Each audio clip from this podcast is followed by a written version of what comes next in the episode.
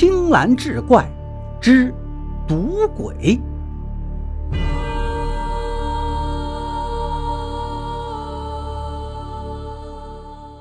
话说早年间，在胶南宋歌庄有个赌鬼叫宋老六，光棍一条，嗜赌如命。年过而立了，还是一门心思在玩乐上，每天头午睡觉，过午干活。天刚一擦黑，就往镇上的宝局赶，一直玩到后半夜才摸黑回家，那是风雨无阻，跟坐堂似的。但赌桌上的门道自然是输多赢少，所以宋老六的日子一直过得紧紧巴巴。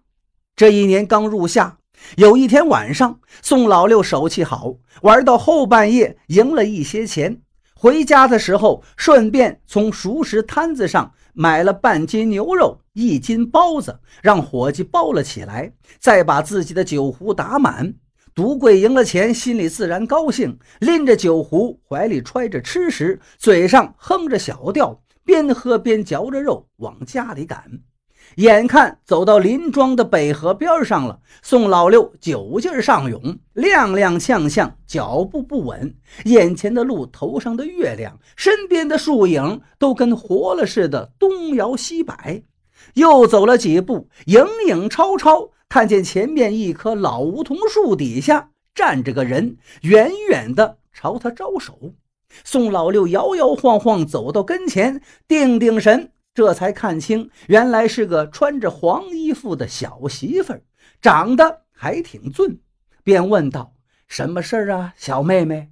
那小媳妇儿细声细气地说：“大哥，我好几天没吃东西了，你能不能给我点吃的？”宋老六根本没多想，从怀里掏出那斤包子，说：“正好身上带着吃的，还热乎呢，你赶快吃吧。”小媳妇儿一把接过来，狼吞虎咽。一眨眼，一斤包子就下肚了。宋老六都惊呆了。小妹妹，你真好牙口啊！小媳妇笑道：“大哥真是个善人。这样吧，以后你每天回来的时候都给我带一斤包子，我都在这儿等着您。好人有好报，我能保证你每天晚上都赢钱。怎么样？”说完，笑了笑，转到树背后就不见了。宋老六看着小媳妇儿走了，醉醺醺的接着赶路。回到家，睡醒了一觉，已经是晌午了。想想昨天晚上的事儿，觉得蹊跷的很。三更半夜，这野地里哪来的小媳妇儿呀？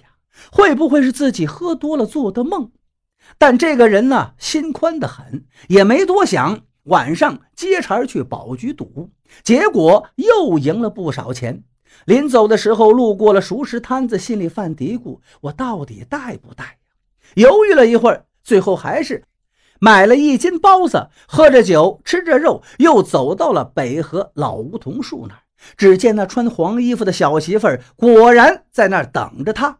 宋老六咧着嘴一笑：“小妹妹，你说的可真灵啊！好人有好报，我今儿晚上又赢了钱了，这不又给你带了一斤包子。”说着，把包子从怀里拿出来递过去。那小媳妇接过来，狼吞虎咽，三下两下就给吃光了。一抹嘴上的油，道：“谢谢大哥，这包子味儿真不错。明儿晚呀，您接着带，保证您还能赢钱。好人有好报。”说完，转到身后，人又没了。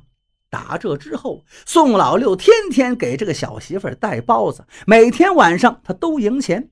这一天天过的是轻飘飘的、乐悠悠的日子，从来没有这么舒坦过。一直到天快入秋了，这天晚上，宋老六赢了个大的，喝酒也喝大了，摇摇晃晃的回家。快走到北河，一摸怀里，坏了，忘买包子了。这半夜三更再折回镇上的话，那摊子早就收了，没处可买。于是只好硬着头皮去见那小媳妇。到了树下，小媳妇问大哥：“我那包子呢？”宋老六耷拉着脑袋说：“对不住呀，妹妹，哥哥今天晚上喝多了，忘了给你买，明晚上一定补上，成不？”小媳妇没有应声说：“大哥，你看你醉成这样，干脆来我家坐会儿醒醒酒吧。”宋老六迷迷糊糊就答应了，小媳妇搀着他走了不一会儿，就进了一个大院。上眼一看，三进的院子灯火通明，富丽堂皇，光是大门的门槛都能到膝盖这么高，还是红木制作。小媳妇把宋老六扶到正堂坐下，便起身去后屋，说是去给他沏一杯解茶的酒。宋老六坐在那等着，坐着坐着他就睡着了。等到宋老六一觉醒来，一睁眼，这四周怎么黑漆漆的？身子下面硌得慌，而且感觉还臭烘烘的。想起身，结果一抬头撞到了脑门。这一撞，宋老六浑身一个机灵，醒了，伸手顺着四周一摸，地方很窄，刚够能躺下个人，根本不是昨天晚上去那个大宅院呀。自己这是在哪儿呢？他又伸手摸了摸身子下面那一根一根硌着自己的，竟然全是人骨头。宋老六立马整个人从头凉到脚后跟，自己这是睡到一口枯坟里了吧？宋老六闭上眼，稳了稳神，也顾不上想自己是怎么进来的。镇定下来之后，发现就在自己头顶上有个指头肚那么粗小的孔。估计是什么虫子打的洞吧？从那洞里照进来一丁点的亮光，他估计外面应该是早晨了。宋老六赶紧冲着那小孔大喊：“来人呐！救命啊！”正好附近野地里有个早起时分的小孩，听见坟地里有人瓮声瓮气的喊救命，心里害怕，不敢靠近，跑回村子里把大人叫来了。来的人来到坟地里，听出来是宋老六的声音。都是一个庄上的，而且人多也不犯怵了。几个人把坟扒开，宋老六爬了出来。众人问他：“你是怎么进去的呀？”宋老六就把整个事儿怎么来怎么去的跟大家讲了一遍。来的人当中有年纪长的就说：“这可能你是碰上黄皮子了。